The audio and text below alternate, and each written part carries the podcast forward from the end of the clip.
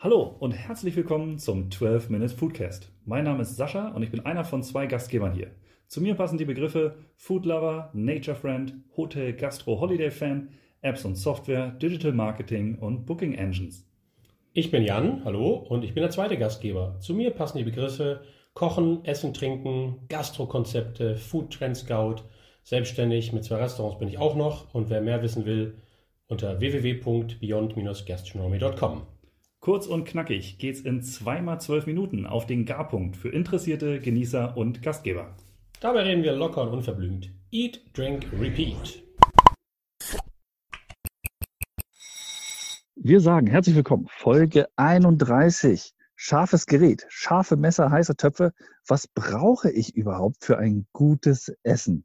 Und da gibt es natürlich nur einen Ansprechpartner, denn das mit das beste Essen, was ihr euch vorstellen könnt, könnt ihr bei Jan. Nicht nur in seinen Läden, auch privat, wenn ihr das Glück habt, dass er mal für euch kocht. Moin Jan, schön, dass du da bist. Wieder schon so viele Vorschusslorbeeren. Schönen guten Abend, mm. Sascha. Du, ich erinnere mich noch an, äh, als ich nochmal gesagt habe, das ist ja schon ein paar Wochen her, gesagt habe, du, ich mache mal so einen geilen jamaikanischen, karibischen Eintopf und gesagt habe, du hast du mal, äh, habe ich eine Chance, von dir irgendwie ein bisschen Gewürz zu bekommen. Und ich erinnere mich, du hast mir ein affengeiles Gewürz mitgebracht. Das hat das Gericht nochmal wirklich auf das nächste Level gehoben. Deshalb, ja, ich meine das, was ich zu dir sage. Das ist schön zu hören. Und für diese Gewürzmischung hätte ich jetzt heute auch wirklich was Passendes dabei. Glaubst du das? Das ist echt, das ist Telepathie hm. gerade. Jo, dann, was dann in die Gewürzmischung, was da drin war oder was da reinkommt. Also, nee, komm, was, was hast du mitgebracht? Ich bin bei sowas Gewürze, weiß ich, da kommt immer was Schönes. Ja, äh, ich wurde selber überrascht. Schabziegerklee oder auch Brotklee oder auch Ziegerklee oder auch Moschusklee oder Käseklee oder Bisamklee hat zig Namen. Ähm, Habe ich als okay. Pulver gefunden. Okay, okay. Ist das alles, äh, kurz vorher, ist das alles wirklich das Gleiche? Oder sind das so verschiedene Arten, so wie Pfeffer und das eine ist, äh, keine Ahnung, Teddy Cherry Pfeffer und das andere ist so wie noch Pfeffer oder äh, irgendwie? Oder ist das wirklich alles das Gleiche? Alles das Gleiche, hat nur wahrscheinlich in unterschiedlichen Regionen einen anderen Namen. Okay, aber wir reden über Klee oder wie? Ja, also wir reden über getrockneten Klee, der dann irgendwie pulverisiert wird. Und dieser Schabziegerklee, der kommt aus so ein bisschen aus der Südtiroler Schweizer Ecke, also ist gar nicht so weit weg. Also ist im Vergleich zu was ich sonst mitbringe, wirklich regional und kommt unter anderem vor in dem, im Schüttelbrot. Hm. Oha, Schüttelbrot kennen, glaube ich, nicht alle. Das musst du auch kurz erklären. Naja, gut, Schüttelbrot ist letztendlich, oh, wie soll ich das erklären? Also Schüttelbrot ist auch im Grunde genommen was Südtirolisches, also es ist eine gewisse Art von, von Brot, von Fladen, ein bisschen, bisschen trockener, wird fast gebrochen, irgendwie wird dann irgendwie mit, mit äh, Käse, mit Hart, mit Frischkäse zusammen gegessen. Also ich glaube irgendwie, ja, ähm, da, da kommt es her. Also so ein bisschen, ja. Okay, genau. Klee, ich glaube, viele kennen den Glücksklee, wo man sagt, ein vierblättriges Glückskleeblatt bringt besonders viel Glück, ist auch besonders selten. Wenn man also mal auf so einer Kleewiese ist, genau, ich, ich kann mir auch vorstellen, wenn man etwas praktisch pulverisiert, dann intensiviert sich ja immer noch mal der Geschmack. Auch das kann ich mir vorstellen. Haben, in welche Richtung, wo verwendet man das? Also Schüttelbrot hattest du schon gesagt, da passt es gut zu. Ja, also Kartoffelgerichte, also ich, ich erkläre gerne, mit was es vergleichbar ist. Also kennst du mhm. Boxhornklee? Ja, klar, finde ich super abgefahren.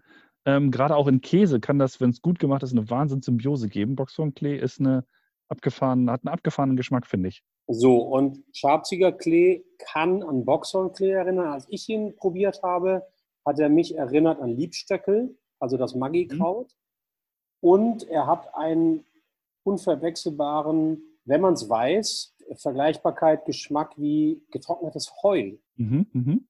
Also so ein bisschen, okay, okay, ja, habe ich, hab ich eine Idee von, ja, so ein bisschen ja, erdig, ja, okay. Bedeutet, du packst ihn in Kartoffelgerichte, du packst ihn zu Eiern, zu Salaten, in Brot kommt er sehr viel vor. Also teilweise ist es auch so, dass du da den, den Hartkäse, also dass du Brot, also dass du Käse bei der, Käse, bei der Zubereitung äh, in diesen Klee einpackst. Okay, okay, cool. Und äh, genau, da, da es ja ein Pulver ist, brauche ich natürlich keine äh, scharfen Messer oder sonst etwas dazu, sondern ich nehme das Pulver, kann es direkt ran tun. Wenn ich den Klee so ernten würde, dann bräuchte ich ein scharfes Messer. Welches würdest du denn dann empfehlen, um äh, zu, zum Thema der, der Folge heute zu kommen? Äh, was darf denn in keiner Küche, ich meine, Messer ist ja eine Philosophie, also die Frage ist ja schon ganz falsch gestellt. Ich weiß, äh, jeder, der sich halbwegs mit Küche und Kochen auseinandersetzt, äh, du noch viel mehr als äh, andere, ähm, aber auch jeder Koch, Messer sind ja eine Philosophie für sich. Gibt es für dich etwas, wo du sagst, das, das musst du haben? Also das ist so ein, so ein Evergreen. Also pass auf, du musst ein Messer haben, das muss irgendwie so und das musst du auf jeden Fall haben, weil sonst brauchst du gar nicht anfangen zu schnippeln. Also ich, kenne, Oma hat das Hausfrauenmesser, das ist es mit Sicherheit nicht, sondern hast du da so einen, so einen Tipp, den du so aus der, aus der Hüfte mal schießen kannst, sagen, pass auf Leute, so ein Messer, das solltet ihr auf jeden Fall haben. Selbstverständlich. Also und, und zwar, für mich ist es als Koch ja irgendwie klar, irgendwie, was man hat. Das ist ja immer lustig. Du fragst jemanden, der sich damit auskennt und der sagt, ja, ist ja logisch, müssen wir nicht drüber reden. Ähm, ich ich, ich ähm, ertappe mich immer wieder dabei, wenn ich bei, bei Freunden zu Hause koche. Und ähm, das mache ich gerne, weil ich mich gerne diese Aufgabe stelle, zeig mir deinen Kühlschrank und mach was draus. Und dann ist der erste Step ja immer zu sagen, so, wo ist dein Schneidebrett, wo sind die Messer? Und dann sagen ja. die Messer in der Schublade. Und, und dann mache ich die Schublade auf und sage, nee, wo sind die Messer? besser. ähm, das, das ist die eigentliche Herausforderung. Die Herausforderung ist nicht das, was im Kühlschrank ist, zu nehmen. Die Herausforderung ist, mit dem, was in der Küche ist, zu kochen, glaube ich. Das ist die viel größere Herausforderung meistens. Ja, ne, also das, das heißt, ein Messer, ähm, also du brauchst als Koch ein Kochmesser, deswegen heißt es so. So, das heißt, ein Kochmesser hat irgendwie eine Klingenlänge von 25 Zentimetern circa, also 23, 22, irgendwas in diese Richtung. Das heißt, das ist ein großes Messer um einfach wirklich Dinge wie Gemüse, wie Früchte, wie Fisch und wie Fleisch zu schneiden. Also das ist so ein Universalmesser. Keiner kann mir anfangen, irgendwie mit irgendwie so einem kleinen Messer, irgendwie so einem Gemüsemesser oder sonst was irgendwie, äh, weiß ich nicht, Fleisch zu schneiden. Du brauchst irgendwas Großes. Das braucht eine Klinge. Wenn du jetzt irgendwie ein bisschen abgefahren unterwegs sein willst oder ein bisschen mehr Geld ausgeben willst, dann kaufst du dir so ein Santoku, also so ein asiatisches Messer. Die, die Art und Weise, wie diese Klinge geformt ist, das mag sich unterscheiden. Für mich ist es wichtig, und das ist das wirklich das Hauptarbeitsmittel, dass es gut in der Hand liegt. Also das heißt, du brauchst eine, einen Griff, der in der Hand einfach super gut liegt und äh, damit man sich keine Blasen holt, weil natürlich klar, als Koch arbeitest du damit fast nonstop, aber auch zu Hause ist es so, wenn man einfach mal größere Mengen von irgendwas schneiden soll, dann hat man relativ zügig irgendwo ähm, in, im, in, in, der Hand irgendwelche Schwielen. Und dafür ist das, das Kochmesser durchaus schon mal so das Erste, was man sich anschaffen sollte. Und zwar ein großes. Ja, ich, also genau, Sachen schneiden, ich sag mal jetzt gerade so Winter, Herbstzeit, Herbst-Winterzeit, um äh, richtige Chronologie zu haben, da ist ähm, Rüben, Kürbisse, große Sachen, ne, die du wirklich schneidest, da kommst du halt mit so einem kleinen Messer nicht, nicht, nicht wirklich voran. Beziehungsweise, ich glaube, es wird auch ein bisschen unterschätzt, äh, wie viel Vorteile doch eine größere Klinge, also äh, bietet, weil ich muss ja keine Angst davor haben. Ne? Also ich habe auch ein etwas wesentlich größeres Messer ähm, und mit dem schneide ich aber fast alles. Mit dem schneide ich von einer, von einer Tomate, Radieschen, äh, äh Fleisch, Fisch, äh, ne? Rüben, Kürbisse. Mit dem schneidest du halt alles. Wenn dich ein bisschen daran gewöhnt hast, dann das ist wesentlich, finde ich, wesentlich komfortabler, als mit so, mit so einem kleinen Messer da irgendwie irgendwas zu schneiden. Ne? Ja, genau. Und das ist auch nicht so verletzungsanfällig. Also wenn du so ein großes, ordentliches Messer hast, du schneidest dich halt weniger. Also ich meine, gehe auf das Beispiel des Kürbisses ein. Wenn du das mit einem kleinen Messer machst, da will ich nicht wissen, wie, wie, wie, wie schwierig das wird, wie kraftaufwendig das ist. Und das hast du mit dem Kochmesser halt nicht. Ja, genau. Deshalb ein schönes, großes Messer oder, wie hast du gesagt, das Santoku-Messer, genau. Das, äh da kann man von 40 bis 400 Euro so viel Geld ausgeben, wie man will. Ähm, das ist dann irgendwie der eigene Geschmack, den man hat, weil am Ende vom Tag die Messer müssen scharf sein und die müssen gewetzt werden, damit kann man damit arbeiten. So als zweites brauchst du dann so ein Office-Messer, heißt das. Das ist so ein Allzweckmesser, so ein kleines. Die Klinge ist dann irgendwie nicht mal halb so lang. Das ist sowas zum Putzen, Schneiden, Schälen und so, so, so ein Ding. Ähm, zerkleinern vielleicht von Zwiebeln oder holst du den String von der Zwiebel raus oder von der Tomate. Also so ein Abziehmesser, irgendwie so, so das ist die Allzweckwaffe, also so ein kleines Ding. Ne? Das braucht man auch noch auf jeden Fall. Ja, ja, da erinnere ich mich dran. Ich wollte unbedingt nochmal lernen, wie man ein richtiges Messer schärft von dir. Ich habe zwar auch so einen, so einen Wetzstahl, aber ich, immer wenn du mal da warst, dann schneiden die Messer danach zehnmal so gut, als wenn ich das mache. Das, äh, ja, da, da kommen wir noch hin. Das bringt dir nochmal bei. also so ein Wetzstahl, also das ist ja nicht schärfen, sondern wetzen. Also das, das, da, da gibt es noch einen Unterschied. Aber ähm, genau, da kommen wir hin. So, und ja. dann braucht man ein Brotmesser. Also du brauchst natürlich dann für, für Backwaren bestenfalls irgendwas mit äh, Wellenschliff. Das kann man natürlich dann auch nehmen für Ananas, für Melonen, für Kürbisse, also für Früchte. die halt irgendwie ein bisschen hartschaliger und größer sind. Und ein Messer, was ich überhaupt nicht missen möchte, ist ein Turniermesser. Das hat so eine leichte Biegung in der Klinge. Also das wird dann genutzt eher, ist ungefähr von der Größe wie ein Office-Messer, aber dadurch, dass die Klinge so eine leichte Biegung macht, ähm, ist es wesentlich einfacher, Gemüse, Gemüse zum Beispiel zu schälen. Das ist dann, genau, also wenn, wenn, wenn ich jetzt mal so ein bisschen die, also mir ist bewusst, dass es ja, äh, ein guter Koch hat sein Messer äh, Koffer, sagt man, oder so eine Rolle, wo die ganzen Messer drin sind. Ne? Der kann dann genau nach dem, was er da zu tun hat, ähm, das entsprechende Messer rausnehmen. Das ist jetzt schon, ähm, dann ist man aber gut aufgestellt, sage ich mal, wenn man die vier Messer, also Office-Messer, äh, also Kochmesser, Office-Messer, ein Brotmesser und ein Turniermesser hat. Ich glaube, damit kann man im Hausgebrauch kann man schon fast alles in sehr, sehr guter Qualität und, und ähm, sehr guten Standard zubereiten. Ne?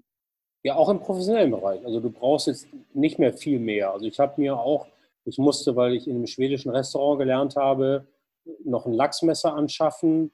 Dann gab es ja. ein, noch ein Bratenmesser. Dann habe ich noch ein Filetiermesser und ein Pariermesser. Aber das sind dann so Dinge, die brauchst du eigentlich nicht mehr für einen Hausgebrauch. So, aber ja. Ja, cool. Also, dann haben wir jetzt schon mal alles geschnibbelt, filetiert, pariert äh, und äh, zuber, äh, für, für die Zubereitung äh, fertig gemacht, das sogenannte Mise en place. Jetzt ist natürlich die Frage, damit haben wir aber noch nicht gekocht. Also, wir haben ja gesagt, äh, was braucht man für ein, für, ein, für ein gutes Gericht? Was brauche ich für ein gutes Essen? Ja, jetzt kommt die nächste, sozusagen die, die nächste äh, Gretchenfrage ist, mit äh, wo, wo tue ich das rein, mit was brate ich? Ich weiß, Pfannen, Töpfe, da gibt es ja auch Riesenunterschiede. Ich erinnere mich an eine Zeit, da hat der Jamie Oliver eine eigene Serie rausgebracht und die eigenen Köche und äh, was es alles gibt. Jan, was, was braucht man denn? Ich sage, der Klassiker, einen schönen guten Kochtopf. Was, äh, was macht der für dich aus? Ja, also äh, einmal kurz auf die Jamie Oliver Pfanne zurück. Die ist auch, wenn, wenn man sich Qualitätschecks anguckt, ist die auch gar nicht so verkehrt. Die, hat ja, die hatte ja in der Mitte auch so einen Punkt, der anzeigt, wann die Pfanne heiß genug ist. Also das mhm. Gadget hat bei mir nicht lange überlebt. Ich habe mir die auch mal gekauft. Aber ansonsten ist die Pfanne nicht verkehrt. Im Grunde genommen bei einem Topf, ähm, man muss darauf achten, ähm, dass der Boden auf jeden Fall sich nicht wölbt. Also das heißt, du brauchst einen Boden, der eine gewisse Dicke hat, ähm, dass er Wärme leiten kann, weil darum geht es ja. Und da gibt es jetzt unterschiedliche Möglichkeiten. Ne? Du kannst auf Edelstahl gehen, du kannst auf Eisen gehen, du kannst von mir aus irgendwie auch andere, andere Dinge irgendwie nutzen. Edelstahl, da, da funktionieren viele Sachen. Man kann auf Kupfer gehen, also jedes Metall hat eine andere Funktionsweise. Ich überlege noch gerade so in meiner Ausbildung, wir hatten halt ganz klassisch auch Edelstahltöpfe und die sind sehr dankbar. Und dann hatten wir auch so diese Kupfer, ähm, so äh, die natürlich Wärme wesentlich schneller leiten. Also Kupfer ist eine, ist eine extreme Leitung. Das heißt, du bist manchmal in der, in der Küche auch dazu verdammt, schnell irgendwie die Temperatur an ein Gargut weiterzugeben. Und da ist ein Tupf, Kupfertopf enorm gut. Also gerade wenn du, äh, wenn, du, wenn du Sachen schnell heiß kriegen willst. Dafür ist der Griff aber auch extrem heiß. Schwierigkeit zum Beispiel ist dann, wenn du halt, weiß ich nicht, Dinge kochst, die ein bisschen sensibler sind. Aber dafür geht es halt hervorragend, zum Beispiel bei Risotto oder Polenta. Ansonsten geht es beim Kochtopf eher darum zu sagen, er braucht eine gewisse Dicke. Also du brauchst mhm. eigentlich eine Leitfähigkeit und, und eine gleichmäßig, einen gleichmäßigen Boden. Der darf ruhig ein bisschen dicker sein. Ja, ich glaube, das, also für mich macht es auch, ich sag mal, wenn ich so einen, wenn ich einen Topf habe, egal ob es ein kleinerer oder äh, äh, wirklich ein großer Kochtopf ist oder ein Suppentopf, ich, wenn ich ihn anhebe, da muss schon ein bisschen Gewicht sein. Ne? Das ist für mich auch so ein Qualitätsmerkmal, sage ich mal, das mag nicht immer ganz hundertprozentig fundiert sein, aber wenn ich ihn anhebe, dann muss ich schon ein bisschen was in der Hand haben, weil ich mir sonst denke, dass, wenn das nur so ein dünnes Blech ist oder so, das, das kann nicht gut funktionieren. Äh, und, und das macht für mich auch, macht es dann deutlich schwieriger, so ein Gericht zu kochen und mit dem, mit dem Topf so ein Gefühl zu entwickeln, wie das unten anröstet und so weiter. Ne? Ja, also wichtig ist, die Wärme richtig zu verteilen. Also das ist das, was viele halt unterschätzen. Es geht ja darum, ähm, du kriegst irgendwie über deinen Elektroherd, dein Induktionsherd, dein Gasherd eine Wärmequelle. Und egal, ob es jetzt Topf oder Pfanne ist, du musst diese Wärme irgendwie richtig verteilen, äh, damit sie so übertragen wird. Also spannender wird es, wenn wir gleich über Pfannen reden, damit eben dein Gargut ordentlich gleichmäßig gegart wird. Und äh, wenn man im Topfbereich ist, also ich glaube, da passt irgendwie so ein Alleskönner-Topf irgendwie aus Edelstahl ziemlich gut für, für einen Hausgebrauch. Es gibt ja einige, die dann noch sagen, ja, ich würde ganz gerne auch so einen gusseisernen Topf haben. Also um eine Marke zu nennen, Le Creuset ist da natürlich mit Sicherheit irgendwie so der Branchenprimus. Und das ist etwas, was man dann halt nutzt, gerade für Langgargerichte, weil äh, dieser Topf oder das Eisen, das Material, das hält halt die Hitze ziemlich lange. Hm. Das macht dann einen Vorteil, wenn man etwas länger und vielleicht ein bisschen langsamer und gleichmäßiger garen will der dann auch im Backofen zum Beispiel gestellt werden kann. Also Schmorgerichte, Eintöpfe. Aber ansonsten. Ich, ich wollte ja. ich, ich wollt gerade sagen, weil das ist auch etwas, was ja in der ähm, Gastronomie und Spitzengastronomie natürlich par excellence beherrscht wird, dass ich also auf dem Herd etwas habe und dann den Topf nehme und dann irgendwo warm stelle, sei es unterm Salamander oder in einem anderen Herd oder ne, und da irgendwie dann den Punkt in Ruhe erreiche bei einer gewissen Temperatur, um dem Gericht nochmal die, die richtigen, den richtigen Twist, das richtige Finish quasi zu geben. Ähm, und das ist, ist, ich empfinde es auch sehr dankbar, wenn du, wenn du ähm, aus, aus Gusseisen etwas hast, äh, darin etwas äh, gast und dann das in den Ofen nochmal stellen kannst. Sei es bei 80 Grad, einfach nochmal ein paar Minuten noch nebenbei was anderes machst, nochmal einen Tisch deckst und dann das rausnehmen kannst, ne, um so den, das Restliche, den, den letzten Touch zu geben. Finde ich sehr, sehr angenehm ähm, und kann ich nur jedem raten, das auch mal zu probieren. Ja, also ich glaube, man muss unterscheiden Hausgebrauch. Also würde ich auf jeden Fall einen, einen Topf nochmal nehmen. Ich wiederhole mich, aber die, der, der, Boden ist wichtig, dass der eben ist, dass der äh, gleichmäßig ist, dass die Höhe gleichmäßig ist, dass er gerne ein bisschen dicker ist. Und wenn man, wenn man ein bisschen fancier unterwegs ist und vielleicht ein bisschen mehr Richtung Profi geht, dann kann man durchaus verschiedene Töpfe haben also Edelstahltöpfe, vielleicht zum Gusseisernen und dann eventuell halt irgendwie so ein paar Kupferdinger, irgendwie, die einfach Wärme schnell leiten. Und bei der Pfanne ist es ähnlich. Hm, da gibt es ja auch unterschiedlich. Also jeder hat wahrscheinlich irgendwie so eine Tefal beschichtete Pfanne zu Hause. Die sind halt super, weil die Hafteigenschaften gut sind. Das heißt, jeder kann damit alles machen und irgendwie ein Spiegelei brät nicht fest und so weiter. Auch da muss man natürlich gucken, die Bodenbeschaffenheit ist wichtig. Ne? Also wie dick ist das ganze Ding? Wie ist diese Teflonbeschichtung? Und äh, vor allen Dingen dann hinterher auch, wie, wie reinige ich das Ganze? Weil ich kann die natürlich auch kaputt machen. Ja, ist der Klassiker, wenn man, äh, ich glaube, ich erinnere mich an einen, an einen Versuch äh, einer Pfanne in ganz jungen Jahren äh, an, an, meine Mutter. Ich weiß, sie hört auch ab und zu zu. Ich weiß, ich habe einmal einen schönen Kaiserspan gemacht und den wunderbar in ihrer Pfanne geschnitten das hat ihr große Freude gemacht, weil die Pfanne war danach hin. Ja, weil, ja. Das, weil das Schnittmuster, wie ich wirklich wunderbar variiert habe in der Pfanne, diesen äh, äh, Kaiserschmarrn zu schneiden, hat man wunderbar dann durch den Boden durchgesehen. Die Beschichtung war hin, die Pfanne konntest du sofort wegschmeißen. Ja. ja, genau. Da muss man echt drauf aufpassen und sich ein bisschen mit der Reinigung beschäftigen. Im Gegensatz zu lass mich lügen, äh, ich glaube, oder korrigiere mich, wenn ich es wenn ich, wenn ich, äh, inkorrekt sage, bei einem Edelstahltopf, da kann ich ja wirklich mit Stahlwolle, kann ich, ne?